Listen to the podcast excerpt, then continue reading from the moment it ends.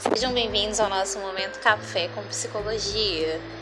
Hoje eu queria bater um papo com vocês sobre autoestima, autoconhecimento e o poder libertador de se autoconhecer. Quando você se conhece, você sabe o que você gosta, você sabe o que você não gosta, e a partir daí você pode decidir o que você aceita e o que você não aceita na sua vida, o que faz sentido e o que não faz sentido para você. É tão importante a gente saber quem a gente é. E eu não falo só do autoconhecimento emocional, de saber reconhecer as minhas emoções, os meus sentimentos, mas o autoconhecimento num todo. Conhecer o meu corpo é essencial, saber o que me faz bem, o que me incomoda, o que me dá prazer, o que me causa desprazer é essencial para a gente se libertar, porque o autoconhecimento é libertador. E o autoconhecimento conduz à autoestima.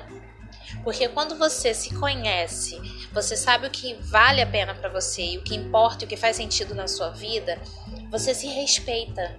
Porque você vai saber também dizer não para aquilo que não é legal, que está chegando de uma forma desagradável para você, o que não te bate de uma forma apropriada. E autoestima tem tudo a ver com isso. Com você se conhecer, com você se respeitar, com você se aceitar. E quando eu falo de autoaceitação, eu não tô passando pelo, pelo caminho de ai, eu não posso fazer nada para me sentir um pouco melhor porque eu tenho que me aceitar integralmente como eu sou. Sim, você tem que se aceitar, você tem que aceitar a sua própria beleza, as suas qualidades, as suas competências, as suas habilidades. O nosso maior erro é quando a gente se compara. Se eu comparar o meu padrão de beleza com o padrão de beleza de atrizes internacionais, eu sempre vou me sentir feia porque a beleza é diferente. Se eu comparar o meu grau de inteligência com o grau de inteligência do Einstein, eu sempre vou me sentir burra porque a inteligência é diferente.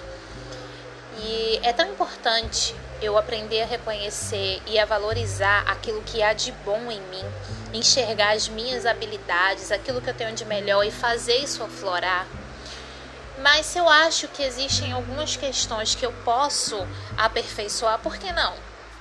Eu gosto do meu cabelo, mas eu posso melhorar o meu cabelo.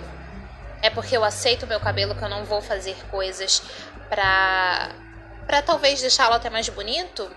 Mudar a cor, o corte, a forma, é, e até a textura. Às vezes você quer ele cacheado, às vezes você quer ele crespo, às vezes você quer ele liso.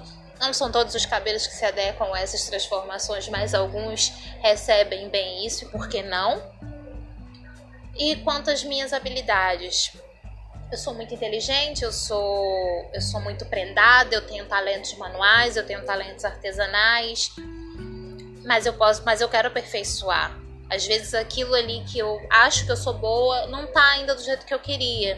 Então, a autoaceitação eu simplesmente permanecer naquele lugar não, eu posso melhorar. Eu posso é, buscar mais conhecimento desse assunto, praticar mais aquilo ali, para que eu me sinta cada vez mais segura e para que eu aceite cada vez melhor aquela habilidade, para que eu me desenvolva cada vez mais. Então, é só uma deixa que eu queria mesmo é, né, levantar aqui para vocês essa questão que autoconhecimento, autoaceitação, autocuidado, eles estão in, totalmente interligados com a nossa questão de autoestima. Porque quando eu me conheço, eu me aceito, quando eu me aceito, eu me cuido, quando eu me cuido, eu me amo.